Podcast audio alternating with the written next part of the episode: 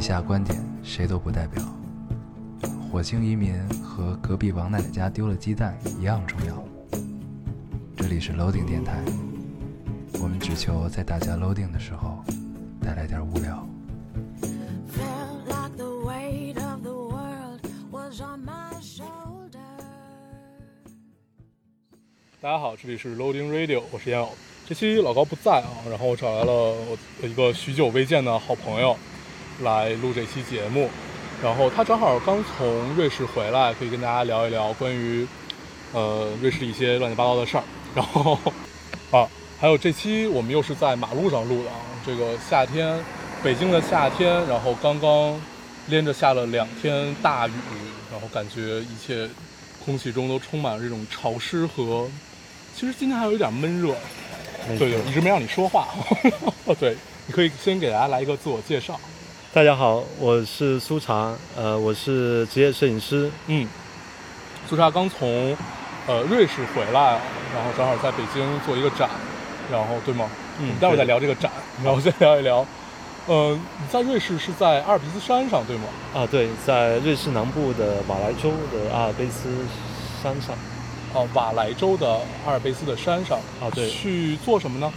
去做一个艺术家驻地计划，然后是三个月的时间。嗯，在这边可以给大家解释一下，呃，什么叫艺术家驻地计划？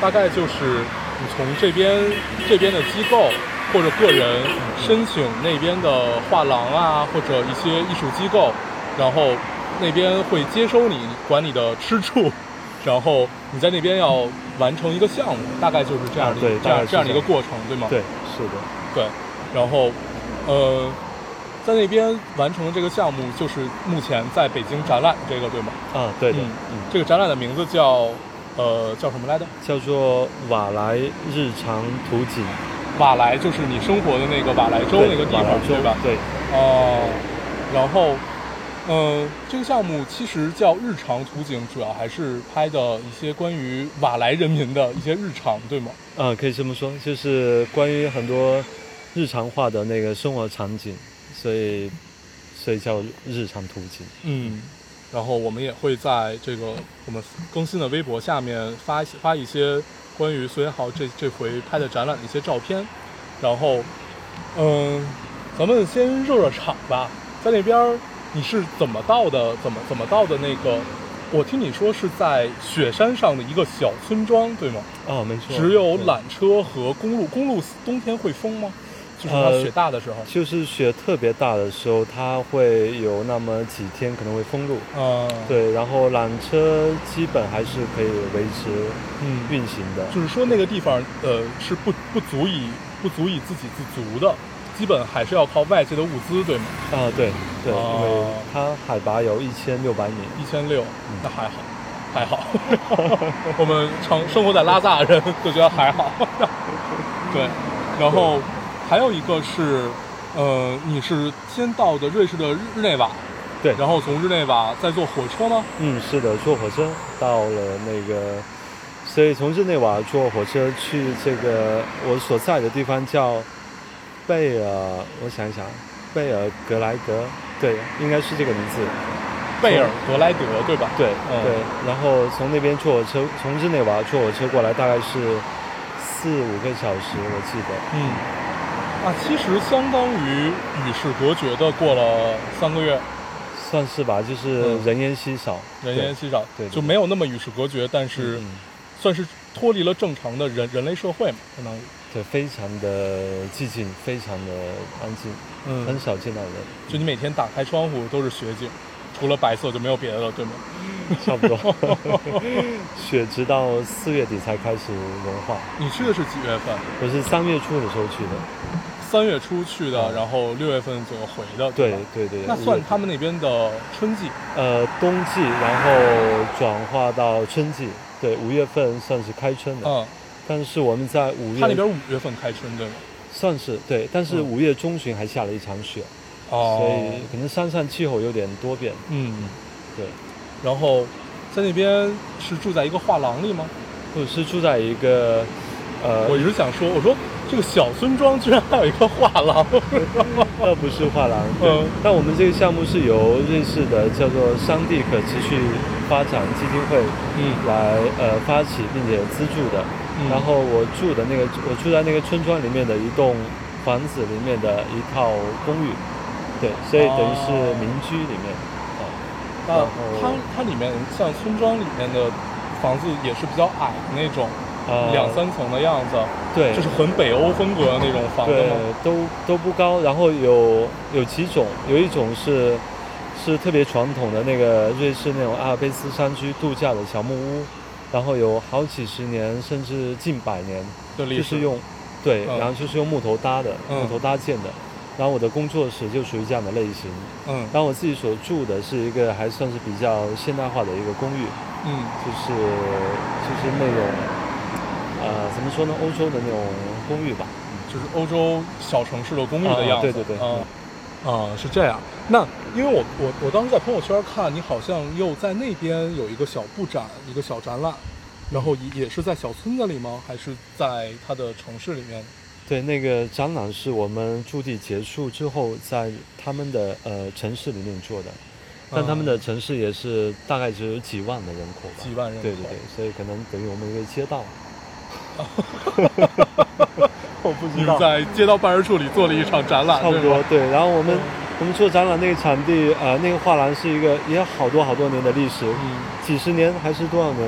然后，然后一开始我们布展的时候，那个三脚架出了问题，所以没法用那个激光的水平仪，哦所以就只好自己量，就是量那个从地上的这个一个对，我就看见。你那那张照片，好像就是我说，哎，这不都是有可以三脚架那种一个激光的直接量就行了吗？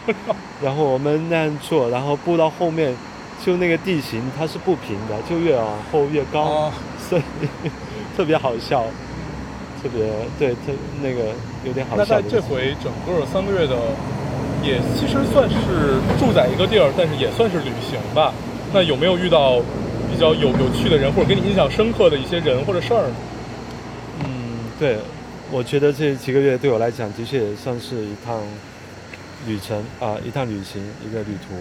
那我在刚到那边的三月份，应该是三月中旬还是三月底，我去参加了他们村里面的那个复活节音乐会。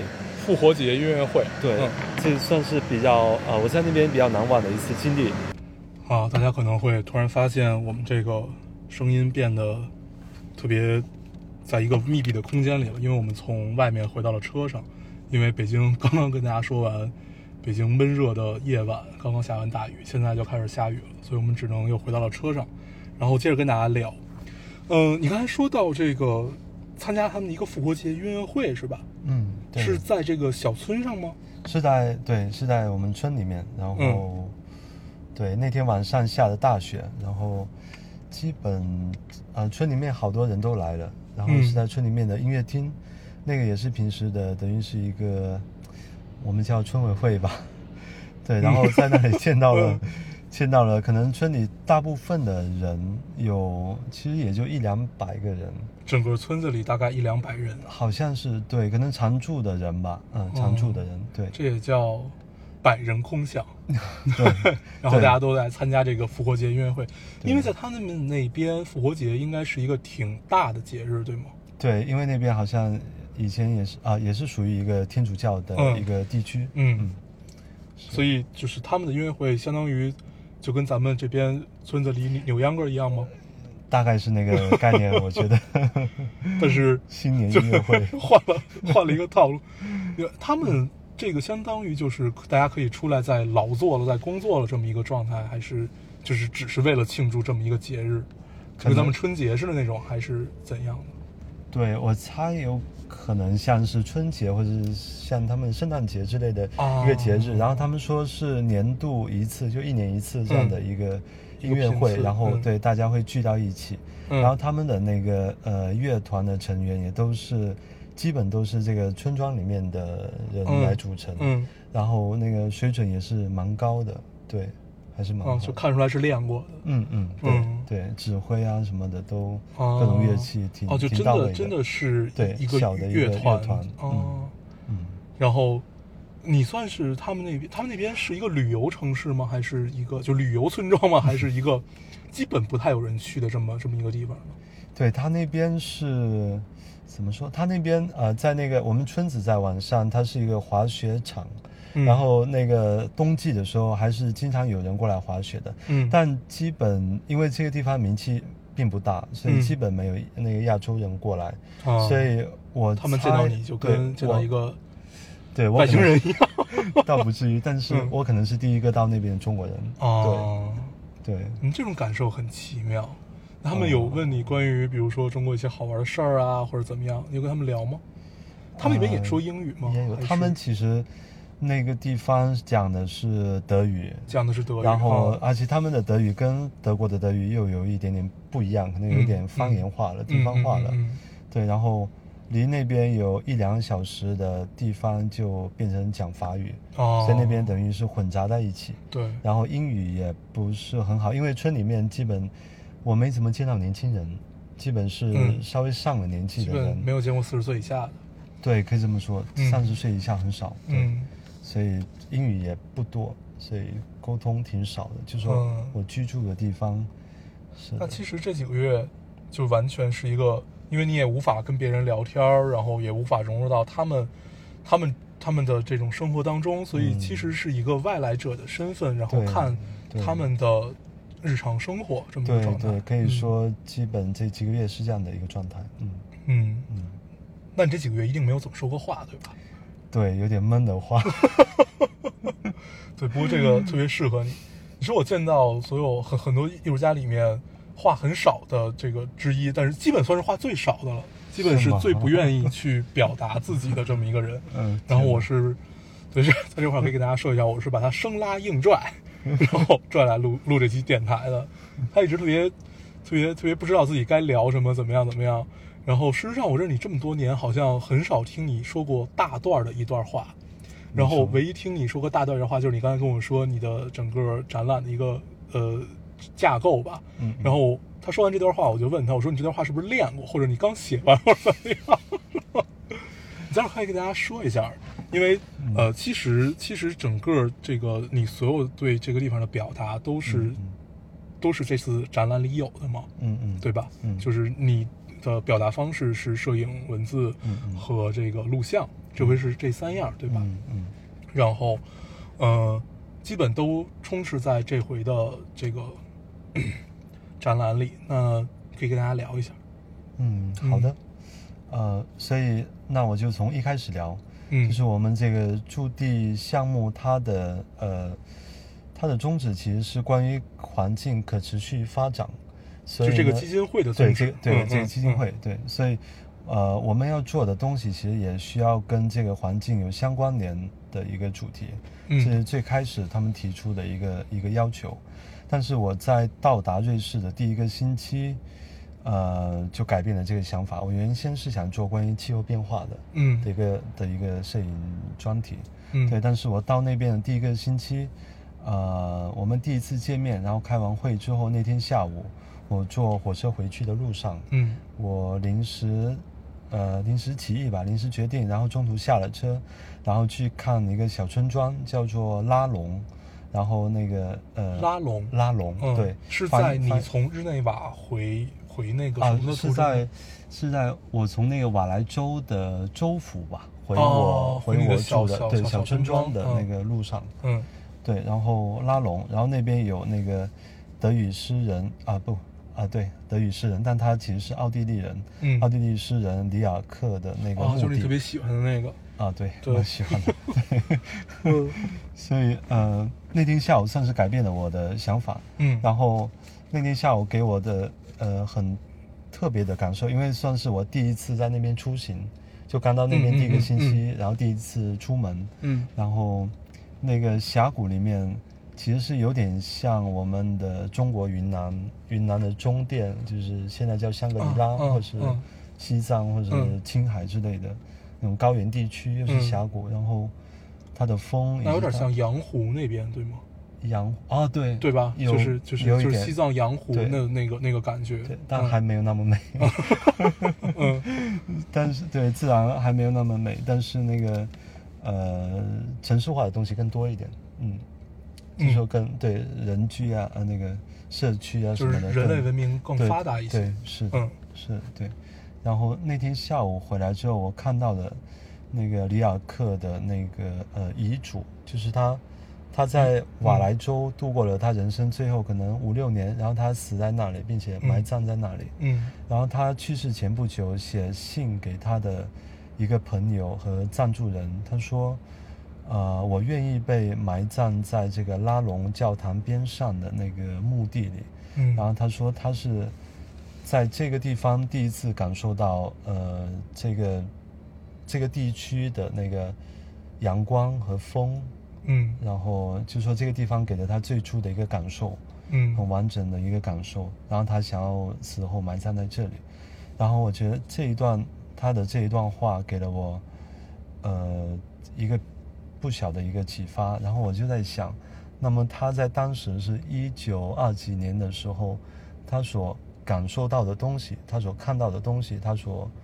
呃对他感受到阳光，他那个风，然后这一切，那么在呃相隔有接近一个世纪一百年之后嗯。的当下，在这个二零一六年的三月份，嗯。我也算是我也大概感受到了某些就是比较特别的东西。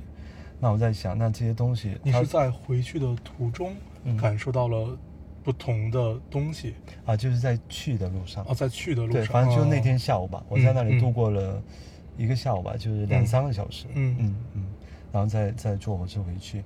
然后那天下午，其实可能就是因为第一次出行，然后因为你到了一个地方，你第一次出去，那么这个算是一个第一第一印象，嗯。所以这这个这个第一印象也会很大程度上影响你对这个地方的一个观感或是一个判断，对。一个主就像我们每。到一个新的城市，对，你第一个遇到那个出租车司机一样，可以这么说。就是你从机场打酒店途中遇到的这个司机，真的会决定你对这个城市的印象。嗯嗯是，然后呢，然后你就决定，呃，放弃掉之前对之前的那个关于环境的项目，嗯然后还是，然后你的新的项目就是由这句诗，就是由他，由由这个诗人来的，对吗？啊、对，所以我等于是从这里得到了启发，然后我决定就是从这种，呃，凭着直觉以及这种，呃，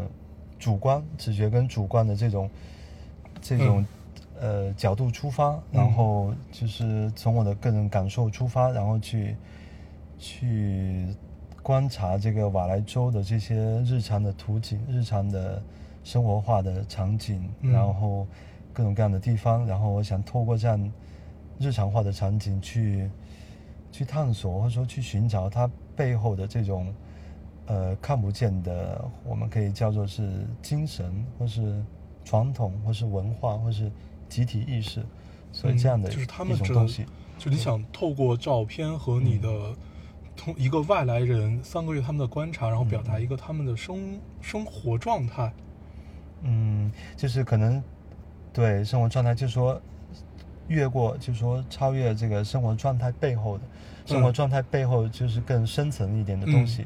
就隐隐的跟他们的对。人类意识就是在这边，呃，对。那嗯。那那我可以尝试理解，是嗯你想透过这片风景、这群人、这个地方，嗯。然后来试图了解你所爱的这个诗人，他在他不管他选择在这埋葬也好，还是他嗯。选择在这边生活也好，嗯嗯嗯，透就是透过他们来了解这个诗人真正的对这方地方的爱或者一种感觉吗？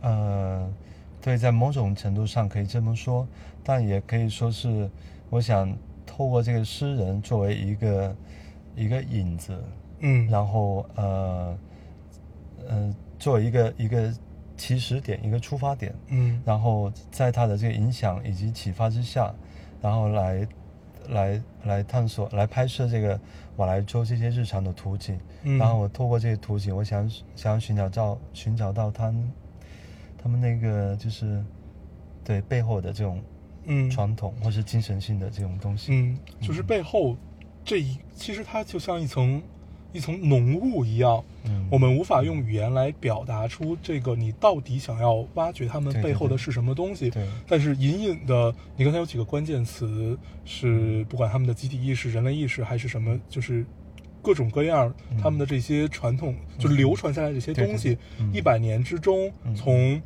呃，这个诗人到你，呃，他的观察和你的观察，嗯嗯。由他虽然由他启发了你，但是嗯。你自己的观察是可以有一部分还原于他，但是有另外一部分嗯。是有一个自己新的探索。嗯嗯，是的。然后然后在这两者之间有某呃有着某一种那个就是跨过时空的一种对话，嗯嗯。或者响应呃、嗯。或者回应吧，嗯。对，可以说是我做出了一个回应，嗯。嗯嗯。对，让他告诉他在百年之后还有人为了你，然后来了这片地方。是的，对，然后，呃，刚才说到这个展览，这个展览是分分为三部分，对吧？嗯然后我们聊，我们刚才聊了很多虚幻的东西啊，我们聊一点儿，呃，实一点儿的东西。这分为三部分，一部分就是你的照片，嗯，对吧？对，我一直特别喜欢的照片就是，呃，现在中国很多新锐的摄影师拍照片都是，感觉他们所有的颜色用的都是一一一种胶片，一种样式，就是一批出来的。然后，呃，但是你的不一样，你的是，就是跟他们也有一些类似，但是又完全不同的感受。然后，呃，说是更鲜艳也不对，反正就是颜色会更好。就是我们先从照片本身去谈这件事儿啊，德味就是 德味儿，传说中的德对味，，颜色鲜艳就是德味儿，看郊外，对，然后，嗯，嗯。你的照片就是要比别人的颜色会更好，啊但是真正的好在哪儿？就因为你看很多，比如说像美国那批新新新色呃新新彩色那帮人的照片，然后就感觉你是介于，就是你的颜色啊是介于，呃。性冷淡风就是中国中，我我我一直觉得 中国现在很多精神摄影师嗯拍出来的这种旅旅行照片，就跟嗯这个性冷淡风一样，嗯就是介于性冷淡风和新彩色之间的一种颜色。嗯，嗯，找到了一个中间道路，你是怎么怎么就是对这对这个颜色有特别执念的要求吗？还是就我我喜欢，我觉得这个颜色是适合我的照片的？嗯，对我我觉得，嗯、色彩还是蛮重要的。然后，因为，嗯、色彩关系到视觉嘛，然后视觉关系到心理，嗯对吧？嗯、然后关系到感受。那说到说回到这个展览里面的这些照片，那我觉得一个原因就是因为我们在那个瓦莱州，在这个，在这个对瓦莱州，它的日照是非常的强的。嗯，然后就那个阳光感觉就是跟云南很像，嗯就非常的直接，非常的嗯穿透力，对，是包裹起来的阳光，就是把人包裹起来的阳光。对，然后呃很温暖，然后那个强度也很大，然后对很没有什么散射，就是嗯通常是直射。嗯那么对，在这个在这种光线之下，那那个物体或是风景的那个颜色总是会比较明亮的。嗯它的饱和度也会比较高，我觉得这可能是其中一个原因。然后，另外我自己在拍摄的时候，我也也是有意识的、主观的，呃，在色彩上会做一些考量，嗯。因为像前面说的，色彩关系到视觉，关系到感受，关系到心理，嗯。所以可能我自己在拍摄的时候，自己做了一些选择、一些考量、一些取舍，所以嗯，所以最终出来之后，你觉得色彩有一些，呃，就是这个样子。对对。对，因为，嗯、我特别喜欢，就是我特别喜欢你的照片。其实不是不光是你呃在呃瓦莱这一组，包括像之前嗯我印象特别深的有一张照片，我忘了它叫什么了啊，还是它本来就叫无题。嗯 然后是那个你拍的，嗯、一片草地，就跟高高尔夫场地一样，哦然后中间有花洒。嗯嗯，你记得那张照片？对对，有嗯喷水那个，那张照片特别好。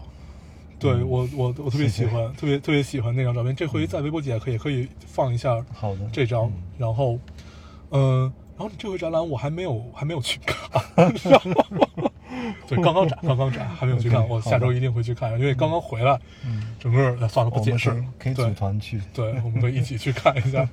然后，嗯、我印象特别深的，因为我看你看很多人都写关于你的采访嘛，嗯然后我印象特别深的有一张照片是拍的空椅子，对吧？空椅子啊，对，你说这次在瓦莱是吗？，对对对，嗯，对嗯呃，这张照片我特别喜欢。嗯，还有一张是，对，还还有一张是在游泳馆里。啊，就是那个穿着泳衣的人，对对对，那张那张照片，反正嗯真的是，第一就是颜色特别打动你，然后其次就是你想去真的看到这张照片的欲望，因为你很多时候。呃，我不知道你有没有这种经历啊，嗯。就是你可能在看展之前就不是那种随地扫的展，就是我今天就出门看展，哪个展我都去，嗯。就是你通常会做一些选择，比如我我先去看一下它的呃登出来的一些照片或者怎么样的，然后你会去选择我看不看这个展。嗯有一些展你就完全不想去看，对嗯。对，但是。嗯，因为在你的手不管是手机还是电脑上，你看到的照片肯定是跟你看真正的看到不一样的嘛。但是，你如果在手机上看到都很好的话，那一般情况下，放到展厅里也不会太差。那张空椅子的照片是大幅的吗？呃，对，它在里面算是呃尺寸最大的那那几张之一，嗯，嗯，大概一米五吧，嗯，那我们可以聊聊一聊关于这两张照片。我们先聊一聊关于这个大家穿泳泳衣在游泳馆的这张。嗯嗯这个是你去那边健身，然后还是怎样呢？嗯这个其实呃不是去健身，它是呃，不过那一个地点是属于当地一个很有名的一个是温泉的浴场吧，也就是说温泉浴场、嗯对。然后在去这个地方之前，因为我们在路上有时候会看到这个浴场的广告，嗯它在路边的或者说在车站的比较大的一个广告，就是就是一个女模特在温泉里面，然后在就是很很享受的一个状态。嗯然后当时看到这个广告之后，我就想着哦，我要来这里看看。然后我大概对于我自己想要拍的照片，我也有了一个预想，嗯就大概是人在水中的状态，或者说是人在水边的一个一个状态或者一个肖像。嗯然后，对，然后呃，我就呃基金会的基金会的人帮我联系了这个浴场，然后他得到了这个许可，然后呢，我那天下午就就去了，嗯。然后我大概在这个泳池边上花了有一个多小时时间，嗯。然后那天下午正好是碰上当地的一个游泳队，他嗯们在那训练，嗯。然后对，所以是一个男教练，然后带着一群呃年轻的这个运动员吧，或是孩子吧，就十几二十岁的十几岁的孩子，然后是觉得孩子就是少年运动员，对少年运动员，嗯对，也有学生啊什么的，嗯。对，就当地的运动员，嗯，少年人在那游泳，然后他们游了好一阵子，然后出来，然后那个教练，呃，那个教练在水下安了一个水下摄摄像机对摄影机，嗯然后把他们游泳的动作录下来，嗯然后中途休息的时候，他就拿一个 iPad，然后在那里给他们回放，嗯，然后一个一个指导他们嗯那个动作之类的，哇所以 对，现在现在现在大家都是这么先进的，好棒啊，对啊。嗯然后所以所以那个照片上面就是这些年轻的女孩子，她们围着这个教练嗯。在那里看，其实是在看那个视频，嗯。然后教练在跟他们讲解，嗯。所以我在后面拍下这个照片，嗯，对，所以那个场景大概是这样对，，哦，这是背后的故事。对，那呃，其实主要还是在表达一种，就是他们的日常的一种状态，对吧？是，嗯。对，我觉得这里面大概包含了几种，呃，我感兴趣的东西。嗯。一嗯个是肖像，嗯。因为我过往在我过去的拍拍的东西里面，我对人，呃，对肖像还是蛮有兴趣的。我拍了一些肖像，那这一次我把这个也看作是一个肖像，嗯，但它不是关于某一个人的一嗯。个肖像。是一，个群像。对，它是一个对群像，嗯。它是一个群体，嗯。有那么七八个人一个嗯。群体的一个肖像，然后在这里面大概能够体现出某一种共性，就是共同的嗯，东西在里面，嗯对，然后嗯又、又呃联系到整一个地区，对吧？就是这共同的这可能五六个年轻的女孩子，以及这个年轻呃，以及这个男教练，他们首先是作为一个群体，然后透过这个肖像，对他们有一种共性在里面，有一种联系在里面。嗯然后我觉得这个可以作为一个缩影，一个一个缩影，就是哦整一个整个一群个体对群体的缩影，对年轻的群体，就是这个群体里面的年轻少年人或者说年轻人的一个、一个嗯一个缩嗯影，对，然后又拍到他们的身体、他们的皮肤、他们的呃曲线、他们的线条、他们的呃就是很他们的人，对对，就是很很嗯很清楚、很清晰的一个感受。嗯，再不给大家说一下，很很多，嗯，很多艺术家，包括摄影师，在创作的时候是没有一个特别明确的，就说我一定要去表达一些什么嗯。的这样一个状态，很多都是一种隐隐的感觉吧，嗯，就是这种感觉对了，它就对了，呃，错了，那也也就是废品而已嘛。嗯。然后你的感觉，然后如果能引起共鸣，或者说你能知道你到底在做一些什么呢？这两个至少有一个吧。嗯就是我觉得如果能达到一个的话，就算是一个成功的作品。嗯嗯对，嗯。嗯，大概就是这个样子。对我蛮同意这对吧个看法。对，对，要要不就是你特别能表达自己，就是我知道我一定要怎么样，这个别人理不理解这是无所谓的。嗯，这是一种，还有一种就是就是刚才说到的，就能引起共鸣，能让别人认同，这是另外一种嘛。第二种可能相对于，呃，更更容易被大家认可，但是正因为有第一种，不断的有人去用不断的视角，然后来表达，也许看起来很平常的一件事儿，嗯这样这个世界才变得有意思嘛，对吧？对对，嗯也是这样的。那我们聊第二章，聊第二个我特别喜欢这张空椅子，那是在剧院嘛？啊，对，是在瓦莱州的州府的一个剧院里面嗯。拍到的。应该是一些很老的椅子了吧？对，很老的剧院，可能也是上百年。对，那边好多东西一百年都很短，啊，好多东西都是 上百年、几百年。对，嗯，对我嗯那回还特意看过一个，呃，是我忘了在哪个平台上说，为什么很多欧洲包括国家的建筑能都能保存几百年、上千年，然后但是中国的并不行。其实有很很大的一个，就是我们抛开所有的政治因素不谈，所有的什么拆迁啊、什么王朝的变迁这些都不谈，嗯，其实有很大原因就是国外喜欢用石头，我们更多喜欢用木头。对，这对也是一个原因。对，然后中国中国人一直不太善于用石头，就是不太善于用石头，呃，做小物件、小手把件、小玉器什么的，这个不谈啊。我们谈整个的大建筑。如果大家有兴趣的话，可以去搜一下这篇文章，它其实讲的还是挺中肯的，这么就不偏不倚，呃，不偏不倚吧，还是挺中肯的。嗯，对，就不小心聊到这儿。然后，呃，在这个剧院里，然后，嗯，是在演出之后吗？还是你就申请到了这个剧院里面的一个可以拍照的机会？对，呃，这个也是在呃我去之前，就是我当时，所以我整一个驻地的作品大概是从几个角呃几个层次几个层面来进行的。第一个是从那个日常化的生活场景，嗯第二个是从这种文化性的空间，对文化性的空间，比如是剧院、电影院、博物馆、美术馆嗯之类的。嗯然后第三个，呃，也是比较偏向文化性吧，就是一些，对，可能再进一步，就是就是一些历史性的记忆吧。对，所以我、嗯我一开始的时候我是侧重于那个自然方面，就是日常化的场景以及自然元素这边做的比较多，然后等到后期我就转向到这个文化跟文化性的跟历史性的空间里面去。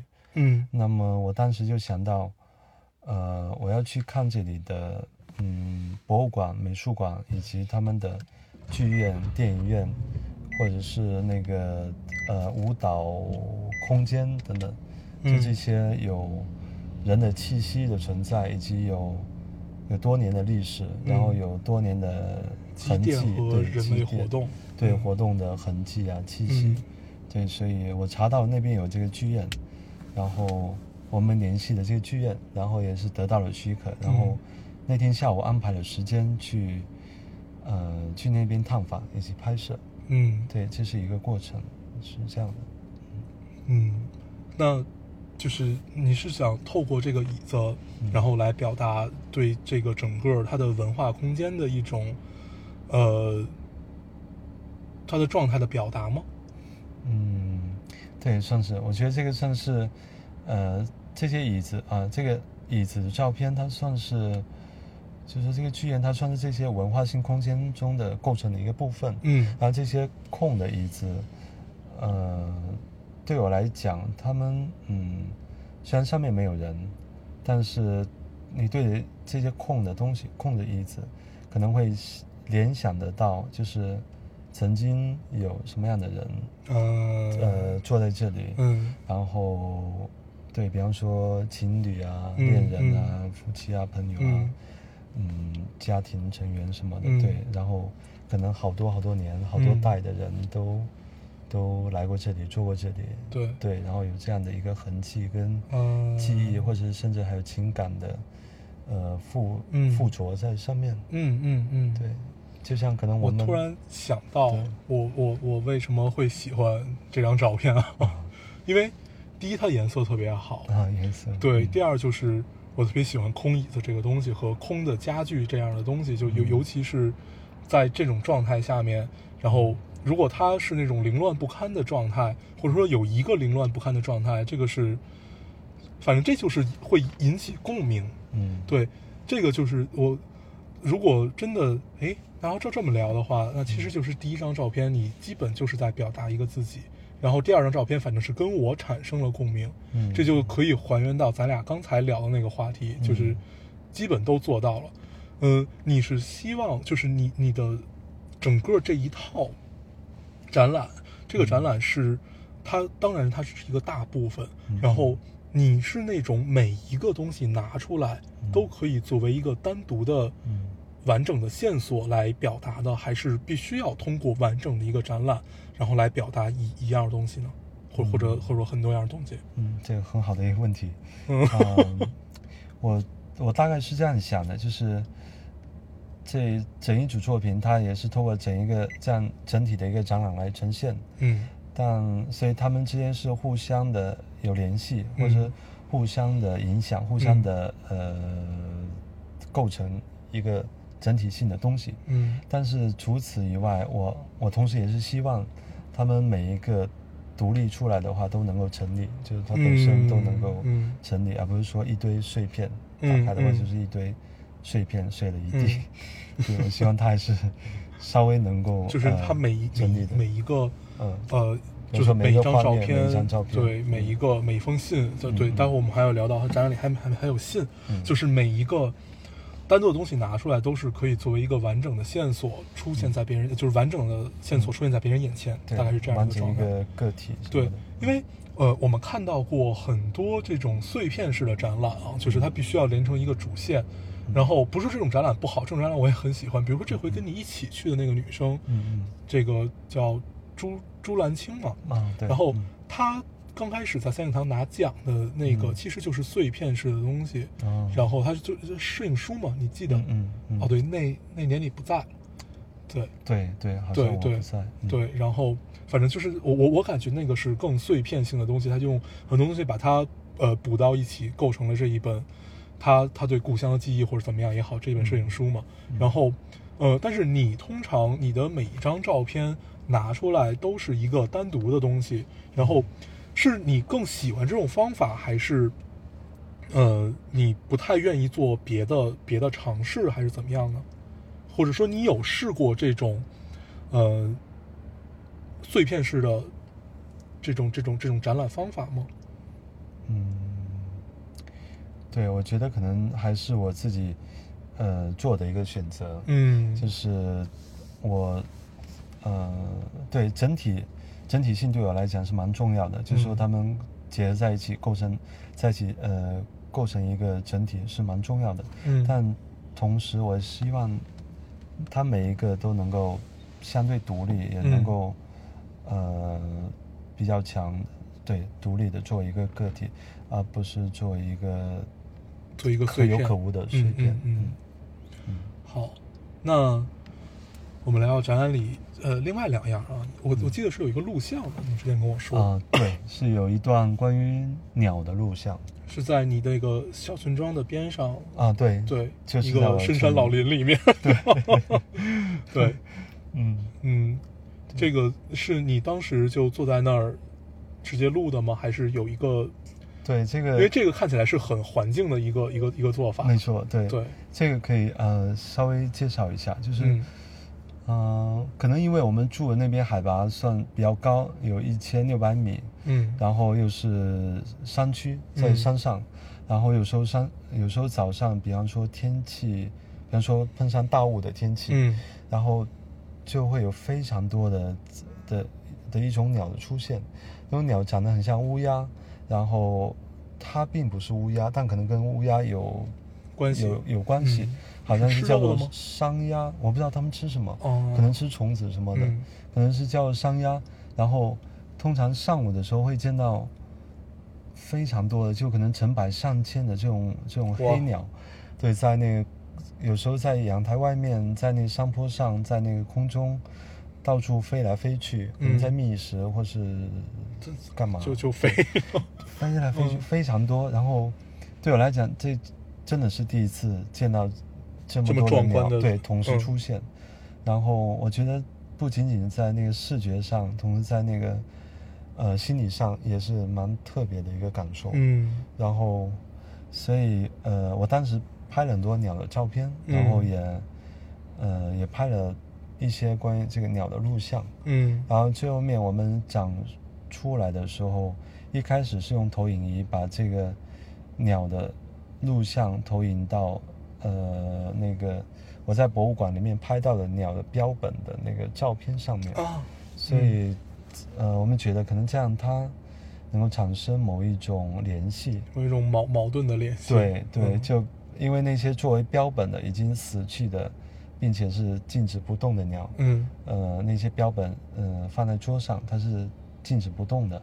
然后这些活着的鸟，然后在空中飞翔的鸟，然后透过投影仪打在它的上面，这个照片上面，然后它不断在上面的飞，不断的盘旋，然后来来回回，嗯然后就是很很很奇异的一个一个一个场景景象对，一个景象，嗯对。那最后这个也也也是这样展的吗？嗯，最后由于那个部长的实际原因，然后我们没办法用上投影仪，所以最后面是改成一个电视机，所以这个效果，法用上啊，对这个效果就取消掉了。对，但是我在这里大概讲一下，就是为什么出现这些鸟的原因，嗯然后以及我拍到了那个书上的鸟，就是他们可能关于生物学的还是什么学的那个书上的鸟。嗯所以在我看来，这些呃作为标本鸟、标本的鸟，以及那个书上的鸟，以及这个真实的录像里面在飞的鸟，嗯它们结合在一起，算是一个啊、呃就是一个自然完整的对一个延续的一个嗯。一个图像。嗯，嗯，哎，这个特别像，就是就不能就有有有点像有一个摄影师叫塔可，就他的一种、他的一种嗯。就相当于，呃，探索式和书记式的嗯。艺术创作的方法。嗯，就是如果单从这个录像来看的话，对对对，然后就嗯。对我特别喜欢这种方式。嗯，然后嗯，相当于就是你从不同的角度，然后来表达你对一件事情的一层看法，还是嗯不管它是一层看法还是很多层看法吧。嗯对，然后呃，还有一种展览形式是是呃信信件。啊，对，咱们可以主要聊一下这个啊，嗯就是因为你刚才跟我说，这个信件其实是作为你一个整个呃你的瑞士之行的一个最主最主要的一个线索。对背景对性的一个信息。那这个信件是写给谁的呢？就谁和谁通信的呢？嗯，所以呃，这次在展览里面也展出了呃有若干封那个信件、书信的文本。嗯那这些书信文本是我跟那个基金会的主管叫做 Sarah Sarah 嗯女士的通信的那个文本。嗯因为我在瑞士这几个月的期间，我所面对的是，呃面对的在文化上是完全陌生的一个环境，嗯陌生的一个文化环境，所以有好多的信息都是通过跟 Sarah 通信来获得。嗯比方说，所以我们的通信里面会涉及大概这几样内容，比方说，第一个肯定是问候，对，然后会关于天气的讨论，比方说接下来会下雪吗？或者说接下来天气会好转，那么你可以去哪哪哪嗯去哪里？对，然后以及那个我想去的地点，然后他给我的建议，然后他给我的一些反馈，然后再加其他一些事务性的信息。嗯，所以，嗯，首先我觉得在内容上，这些书信，它是整一个驻地项目的一个比较完整的一个呃信息的一个提供，嗯。一个背景的信息，包括时间上从开始到结束，嗯。所以我们想是能够提供给这个观众一个呃一个线索，对一个线索，嗯嗯。对，包括时间性的以及内容性的，对，这是第一方面的考虑。然后第二个原因是，啊，第第二方面的想法是，啊，这些书信收件那个收件人都是我，嗯就是 Sarah 写给我的信，嗯。然后所以长出来的只是他写给我的信，但是我我给他回的信并没有长出来。嗯。但是我在这些书信的文本上面，我结合了，呃，主要是由我在途中或在路上用手机拍的一些那个照片，嗯。就是快照之类的照片，然后叠加在上面，然后一个简单的想法是想在这些呃文字，就是文本的那个意象以及这个图像的这个文学性之间建立一个嗯。开放性的一个连接。嗯，对，因为文本它是有它的 局限意象的对啊，对，然后对想建立哦，这样的一个连接，能能理解这种做，就相当于对。呃，不能说就你是用照片来回答他的话，大概就是一种他发给你的信和你的嗯照片之间有一种，呃，就相当于是记录你旅程的一个线索吧，嗯就是嗯通过文字和照片，然后来，呃，其实联系。呃，浅一点的讲，嗯就是就是你整个旅行的线索；那深一点的肯定就是，呃，你真正这套作品想表达的，是他们的集体意识也好，还是他们的传统也好，就是这些东西嘛。嗯。对，大概是这样一个样子嘛？嗯对，嗯然后对，而且他们就是这种书信格式，呃，可能能够提供给读者一种比较相对比较亲密的那个心理感受，嗯，因为它在形式上也类似一种那个图文日记，对吧？嗯可能对，像一个日记 对。之类的，对，好。所以有这样一个想法。然后我的那个摄影照片，我的那个摄影作品是等于作为一个我的一个回应，嗯，对，因为书信是他写给我的信，对，然后我的照片作为我的一个回、嗯。回应，嗯。然后啊，那其实这个整个展览已经很完整了。就是如果这么看起来，其实是很完整的嘛。还好，呃，哪怕你抛开录像不谈，你有展览本身，然后也有整个的一套大线所在，嗯，然后真的是能穿起来的这么这么这么一套东西。试着想要这么做，对，但 不知道是否成立 成功，行，嗯。那呃，我们还是就是那就从这个大的方面去聊的话，你的照片，很多人都感觉它是充满着一种诗性，嗯，就是会隐隐的有一些诗意的东西在里面。嗯。其实不光是呃你在瓦莱的这一组，嗯嗯，还有很多，你就包括你像你之前拍的，从嗯。颜色上讲，从构图上讲，从哪儿讲吧，它都是嗯。隐隐的，就是作为照片本身就是带着一种诗性。嗯。然后你是故意要这样做的吗？还是就是这样去这样去拍，然后就就就这样了？啊、嗯。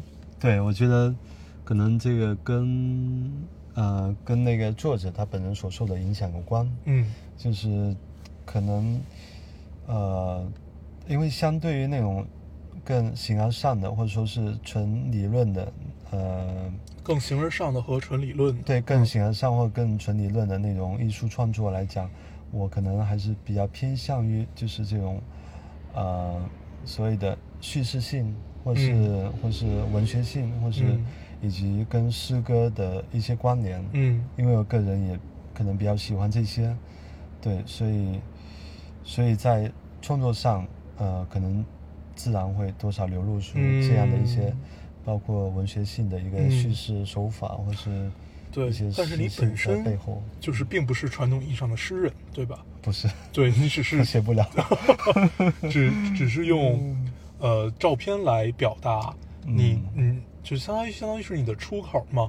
然后你所有的嗯积淀，然后呃，你因为本身关注也好，还是、嗯还是就是本来就带着这种东西也好，嗯然后这个出口里自然而然的就会带出来这些东西，对吗？嗯嗯算是对。嗯，那呃，我们在最后在最后也不尝试总结吧，我们就说一说，嗯、你一切的缘由的开始就是这个诗人，嗯嗯比如说你最喜欢他的诗啊，或者说他最能引导你这次展览的一个精神状态，或者怎么样的，嗯嗯好的，呃，所以我觉得，嗯，他给我比较大启发的一段话是在，呃，就是里雅克他早年出版一本书，叫做《给青年诗人的信》，然后嗯是由那个中国诗人叫冯至在上个世纪的三十年代翻译的。嗯。他其中有这么一段话，里尔克谈到关于诗歌本身，嗯，他说：“呃，诗并不像一般人所说的是情感，情感人们早就很够了，啊、情感人们早就够了。然后后面说诗是经验，为了一首诗，我们必须观看许多城市，观看人和物，我们必须认识动物，我们必须去感觉鸟怎样飞翔，知道小小的花朵在早晨开放时的姿态。”呃，所以这一段话，我觉得算是对我整一个，就是这次驻地这三个月的那个拍摄创作，作为一个指引吧。作为无论是从那个呃方法论上面来讲，就是说具体怎么样操作，怎么样去去走，怎么样推进，嗯从这方法上来讲，它也是一个指引。另外，从一个呃宗旨或者说原则呃主旨上面来讲，对它也是一个方向的一个嗯。指引。对，算是这一段话，嗯。啊，比较大的一个启发，嗯，所以我就记其实了好多就是这样，就诗是经验，嗯。就是你，就相当于是一种在观看上，呃，获得经验，然后诗是它的出口，嗯，嗯对吧？嗯，对可以这么说，嗯。基本跟你的，那就真的是完全就是你是按照他这段话，然后来来做的关于这些展览的所有事儿，嗯嗯，基本是就是观看，然后观看，对。感受感受，然后对再用一种出口，对嗯，经验，对对，好，然后我我们俩这期可能聊的比较比较比较比较沉闷啊，因为聊这种话题其实也不太容易聊得很开心。然后，但是我觉得还还好吧，有有有一些这样的呃小的尝试也是不错的。嗯嗯，行，那我们就不再尝试再去总结些什么了，嗯嗯。然后最后告诉大家，很多很多事物并不是呃在大家想象的概念里就是这个样子。比如说，我们觉得诗人都是都是感受啊，或或者说他们都一定有自己特别特立独行的世界，或者怎么样，这个哪程度上并不是，他们只是比普通人更多了一种呃想法，或者说是更多的一种经验，就像刚才说的，更多的一种经验。然后他们他们的经验其实是，呃，看到一件事情的不同感受，可能作为正常人来讲只有一种，但是他们有很多种，然后这些都是他们的经验。所以，当我们不理解一件事儿的时候，不要去就是首首先就我我就不想去理解，或者说呃你这样就是不对的。我们还是要更多程度上多想想自己，就是是不是我不懂，或或者说就是我想要去。人啊，人应该区别于动物最大的一个原因，不是他因为他会使工具或者会使火，我觉得是求知欲吧。作为时至今日的话，是求知欲。我觉得人之之所以能成为更高级的物种，就是因为我们有求知欲。所以，呃，这就是我特别苍白无力尝试最后总结一下的话。行，那我们这期节目大概就这样。最后还是跟大家说一下如何找到我们。大家通呃，大家可以通过手机下载喜马拉雅电台，搜索 Loading Radio 老丁电台就可以下载收听关注我们了。啊，现在新浪微博的用户也可以通过搜索 Loading Radio 老丁电台，我们会在上面更新一些及时的信息，大家可以我们做一些交流。现在 O S 的用户也可以通过 Podcast 找到我们，还是跟喜马拉雅样的方法。那好，我们这期节目这样，谢谢大家收听，我们下期再见，拜拜。渐渐茫然的人们，已经妇女老他们在河的两岸目睹流逝，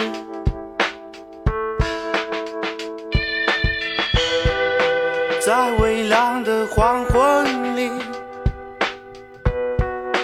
有人开始跳起舞。舞步划出的弧线那么单纯，他们是如此的年轻，如此的骄傲，来不及去选择，就已经慌。在时代